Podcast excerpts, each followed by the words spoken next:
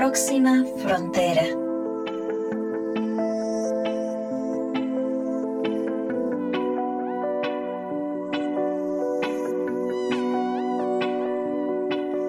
Hola, hola, ¿cómo están? Yo soy Carla Chávez y este es su espacio Próxima Frontera, el podcast dedicado ahora a la adaptación profunda. Como recordarán, iniciamos esta temporada dando un giro de contenido a este espacio y ahora vamos a hablar de, habiendo excedido los límites planetarios, ¿qué nos corresponde hacer? ¿Cómo entendemos el mundo que está cambiando y cambiará? ¿Cómo diremos que estamos entrando al principio del fin del mundo tal como lo conocemos? Hoy tengo el gusto de compartir el espacio con dos personas dos invitados en Próxima Frontera, Melisa, Melisa Díaz y Víctor, Víctor Mochowski. Ambos se han dedicado a la educación y por qué me encanta tenerlos aquí, porque lo que nosotros aprendemos lo damos por cierto, creemos en eso y actuamos en consecuencia. Vamos a la escuela, al colegio, a la universidad, nos llenamos nuestra cabecita de conocimientos y asumimos que esa es la verdad y entonces todo empieza a suceder a partir de esos supuestos. Víctor y Melissa, Melissa y Víctor, bienvenidos a Próxima Frontera. Quisiera dejarles ese espacio para que se presenten y nos cuenten qué es lo que están haciendo. Melissa. Bueno, Carla, primero que nada, muchísimas gracias por este espacio. Mi nombre es Melissa Díaz Acuña, estoy, vengo del ámbito de las nuevas economías. anteriormente vengo de, eh, de ciencias económicas, de lo más formal de lo formal, pero en el último tiempo entendimos que hay otras maneras de hacer economía y por eso la educación, la regeneración y el dinero y la conciencia son los grandes temas en los cuales me gusta trabajar y por lo cual también me encanta trabajar con Víctor. Sí, yo también muy agradecido por, eh, por, la invitación y muy interesado en la temática de este podcast, así que lo seguiremos. Gracias por, por traer nuestras voces aquí. Como bien dice Meli, estamos co-creando algo que nos apasiona, múltiples cosas.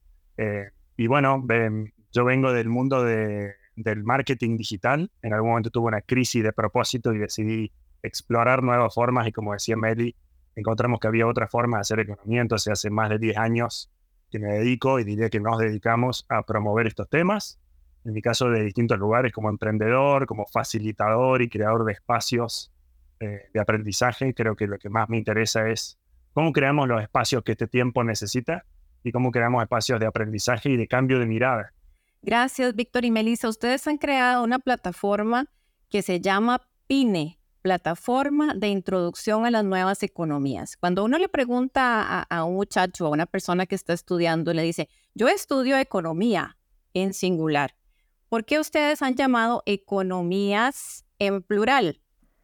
Em, es una súper buena pregunta. Consideramos que en los tiempos que corren y, la situación que, como ustedes ya han escuchado en otros episodios de este podcast, eh, necesitamos distintas alternativas y no vamos a poder eh, abarcar todos los desafíos que tenemos como humanidad, solamente creando una nueva economía hegemónica, reemplazando la economía actual.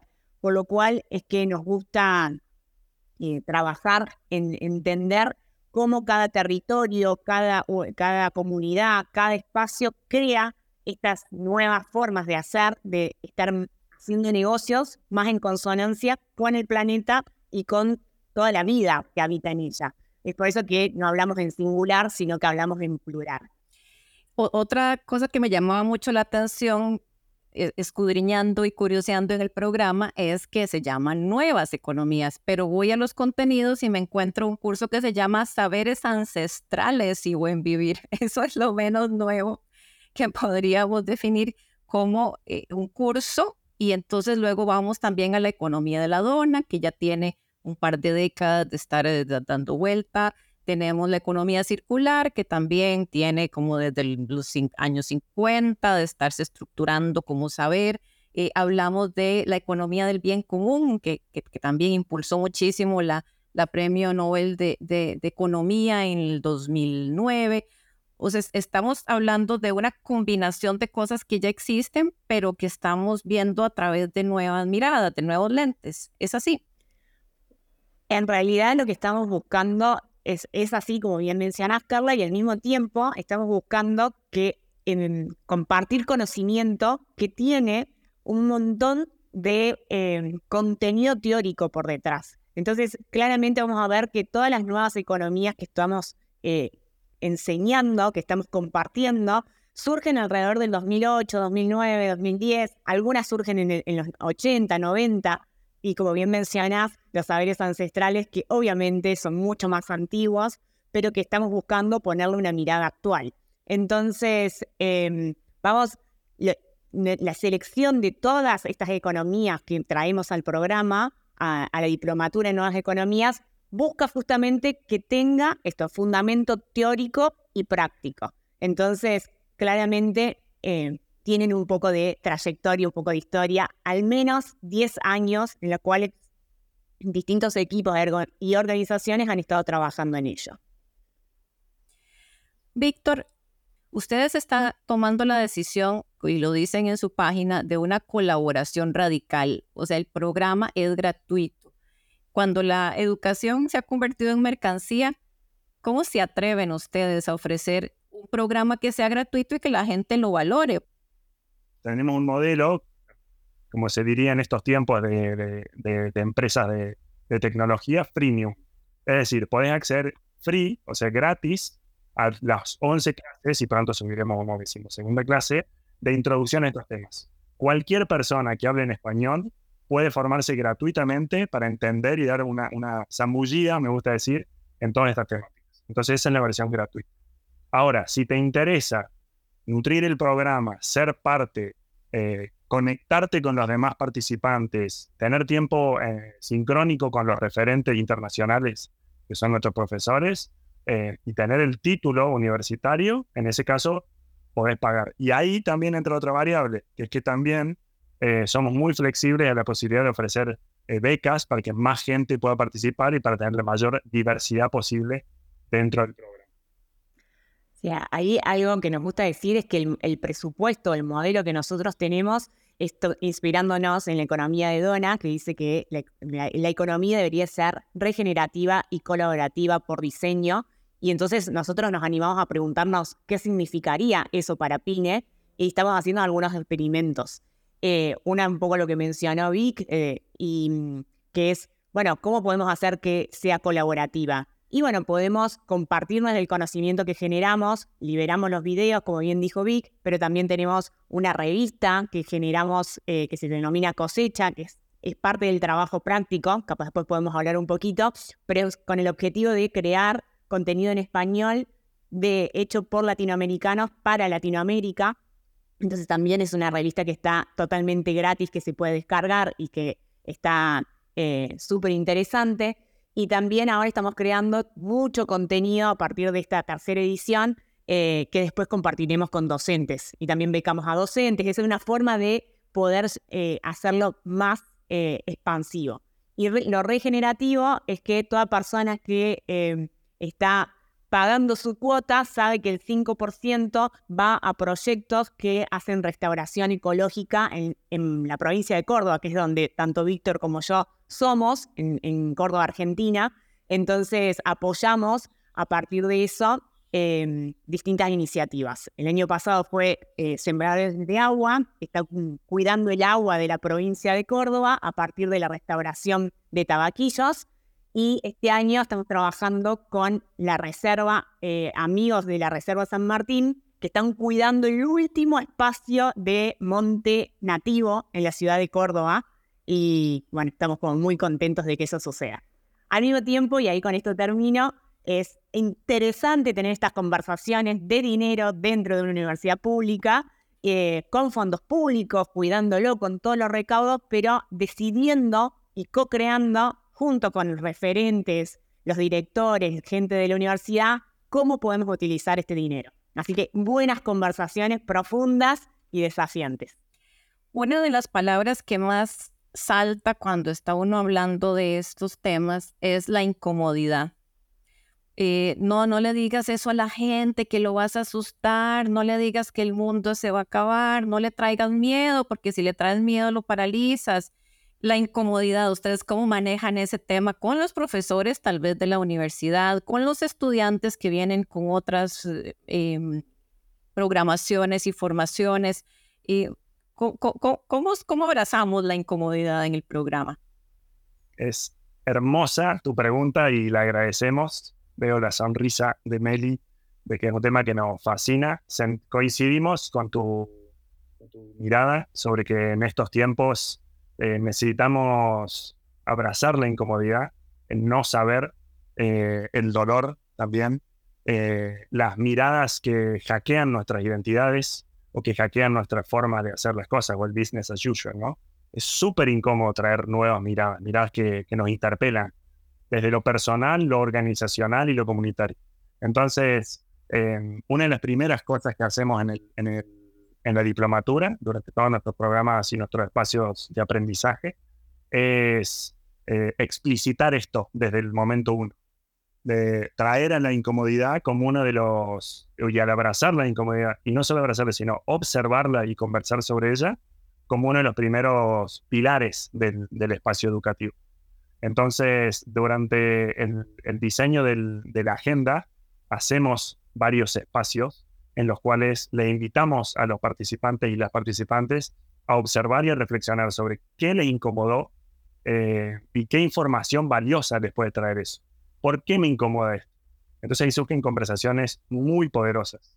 Eh, una decisión que, que tomamos también fue que en la primera clase en la cual tenemos una referente, un, un profesor o profesora, em, quizás lo más tradicional en los espacios que evitamos hubiese traído, sido traer los grandes desafíos globales y los ODS como, bueno, este es, eh, o, el gráfico de la dona como así estamos. Y en realidad lo que decidimos es traer un activista que habla de colapso para esa primera clase. O sea, la primera clase con una referente es sobre las temáticas que sabemos que te apasionan a ti y, que tratas aquí. Entonces, ya la primera clase incomoda, duele, apela a la emoción eh, y dispara grandes conversaciones sobre, ok, ¿cómo nos sentimos sobre? Melissa, estamos en Latinoamérica, ustedes están en Argentina, nosotros acá en Centroamérica, eh, y se comenta mucho acerca de la polarización norte-sur global y que las el, peso de las emisiones eh, del sur y el peso de las, eh, perdón, en el norte y el peso de las consecuencias en el sur y que tal vez cuando Latinoamérica estaba nadando, nadando, nadando para llegar a una orilla que le permitiera un cierto desarrollo a su población, pues ya no, se vienen los efectos del cambio climático, de la crisis climática y ya no tuvimos tiempo de llegar a la orilla. ¿Cómo, plantean ustedes en, la, en el programa este asunto de la polarización entre, entre las regiones eh, y, los sentimientos que puede generar entre la gente de frustración, de, desilusión, de rabia, que, mm, que, nuestros territorios con menos participación en la emisión de, las, de las de emisión de carbono y todo el, impacto ambiental eh, no nos esté dando tiempo de disfrutar el desarrollo que otros países en general han disfrutado? Muy buena pregunta. Desde nuestra mirada, nosotros siempre hacemos foco en, em, preguntarnos qué tiene Latinoamérica para regalarle a este momento, ¿no? Eh, y en ese sentido, estamos buscando constantemente reconocer todo lo nuestro, todo lo que ya hemos aportado, porque algo es cierto también, que las nuevas economías vienen mayoritariamente desarrolladas desde el norte global. Entonces, vienen con una, una concepción de cómo hay que hacer las cosas que, que necesitan considerar qué estamos, estamos tratando, qué está sucediendo en otros continentes.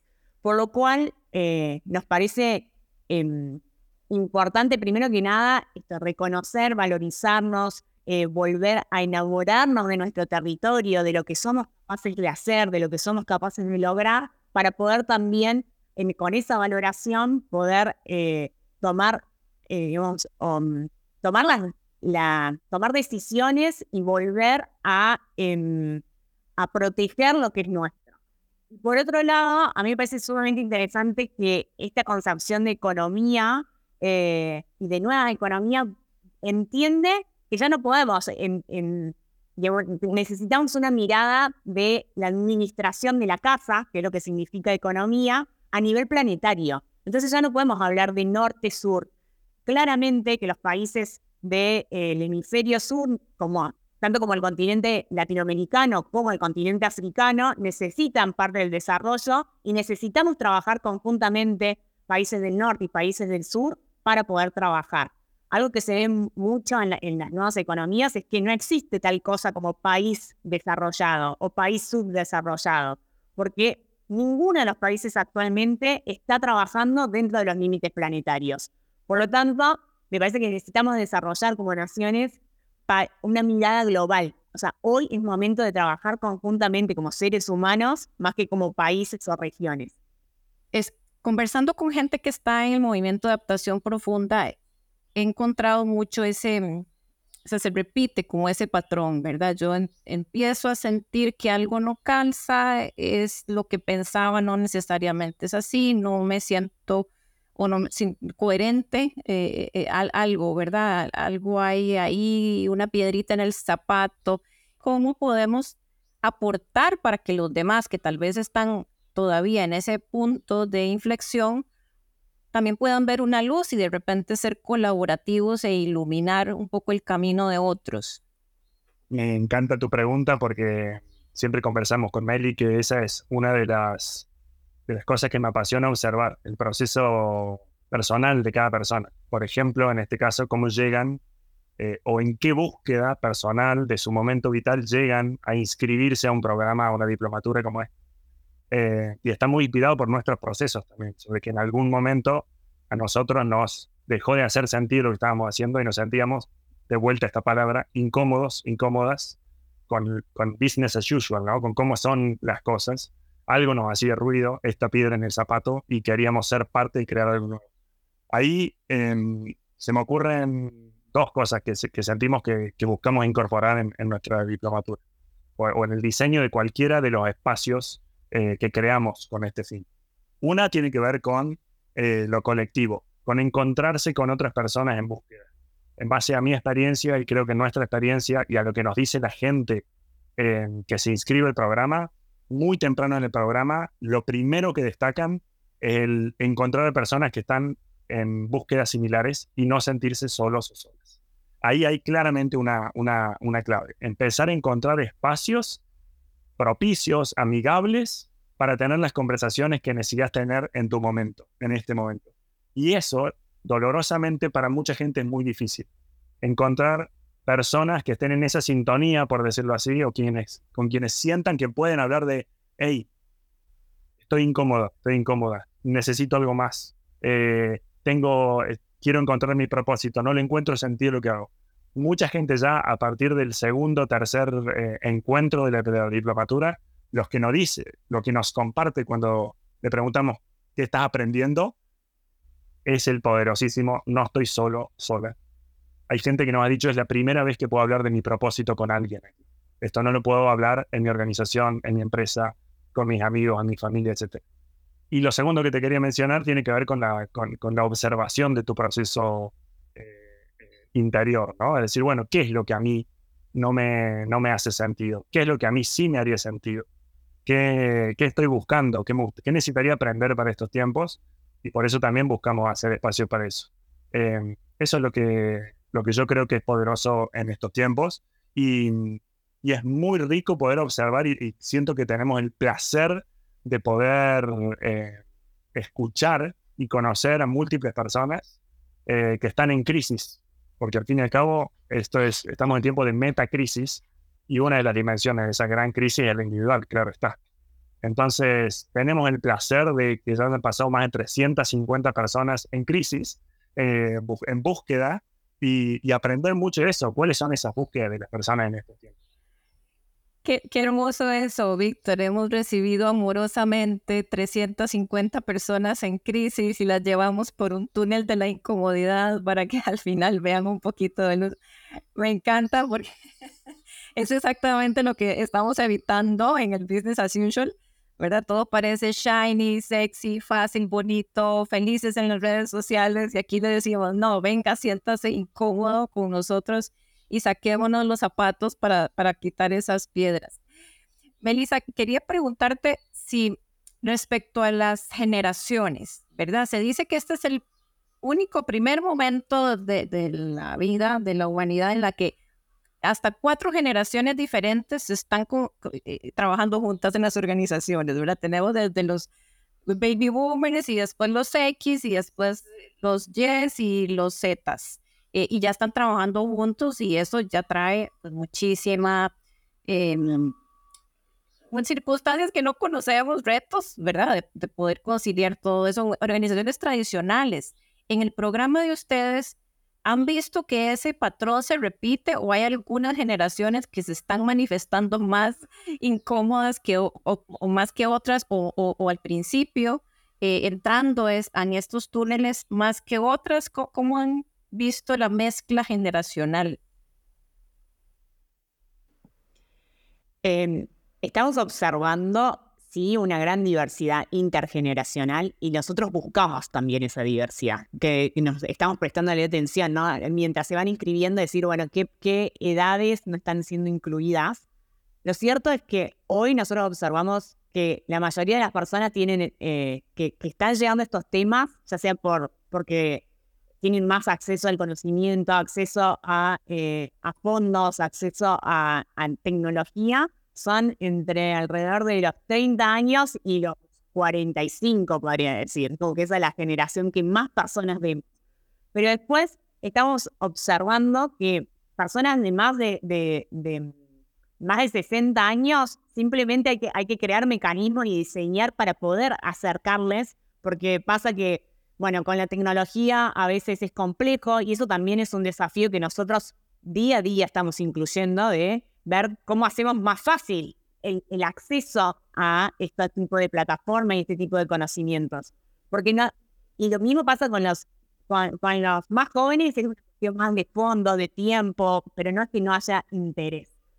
Lo que nosotros observamos es que la mezcla, no solamente de, em, de, de, personas de distintas edades, pero sino también de distintos países. En la diplomatura hay personas de 14 países, eh, digamos, haciéndolo juntos, de distintos sectores, de distintos eh, tipos de experiencias juntas, hace que es impresionante cómo podemos ver de distintas miradas. Y como bien decía Víctor, decir, ah, yo me siento así, no sé, tengo 19 años, me siento así, pero el de 60 también se siente así. Entonces eso también nos, nos, nos nos muestra que estamos en el mismo lugar, no importa qué edad tengamos, y que cada persona, desde donde está, tiene algo para aportar.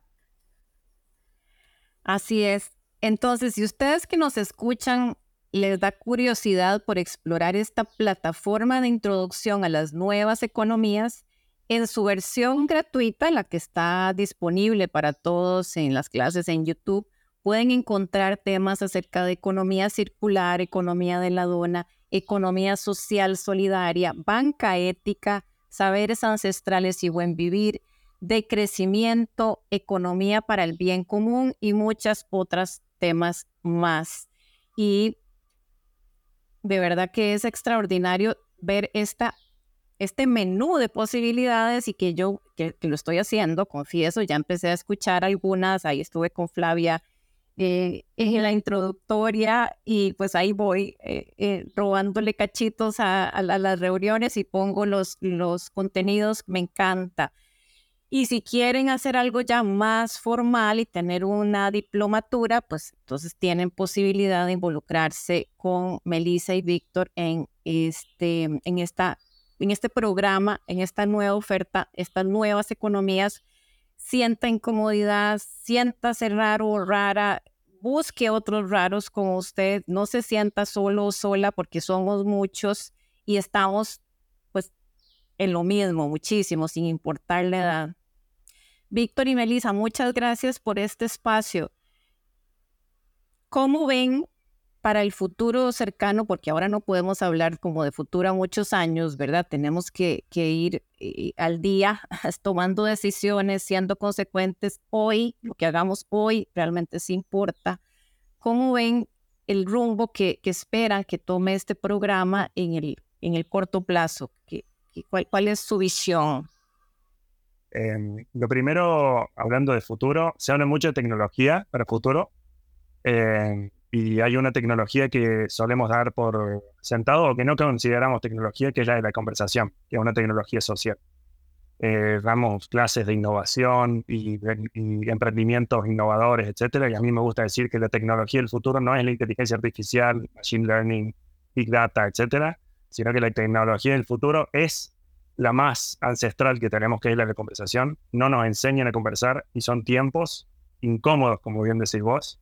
Entonces, sueño con muchos y soñamos con muchos espacios de conversaciones poderosas eh, y significativas en toda Latinoamérica sobre esto. Entonces, si esas clases que liberamos eh, habilitan y son eh, amablemente compartidas, como lo está haciendo vos ahora, y habilitan muchas, muchas, muchas conversaciones en toda nuestra querida Latinoamérica sobre estos temas, me puedo imaginar futuros hermosos.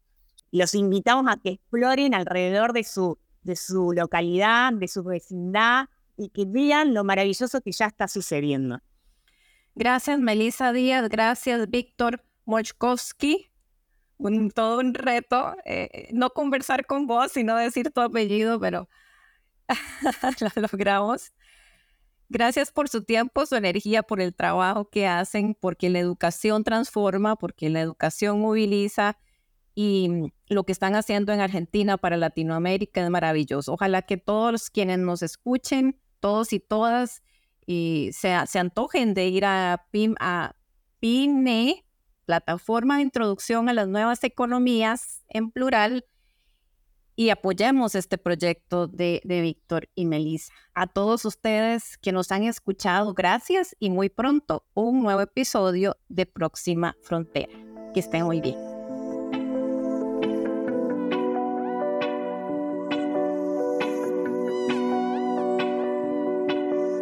Próxima Frontera, temporada de adaptación profunda. Episodio 5. La incomodidad entró al aula.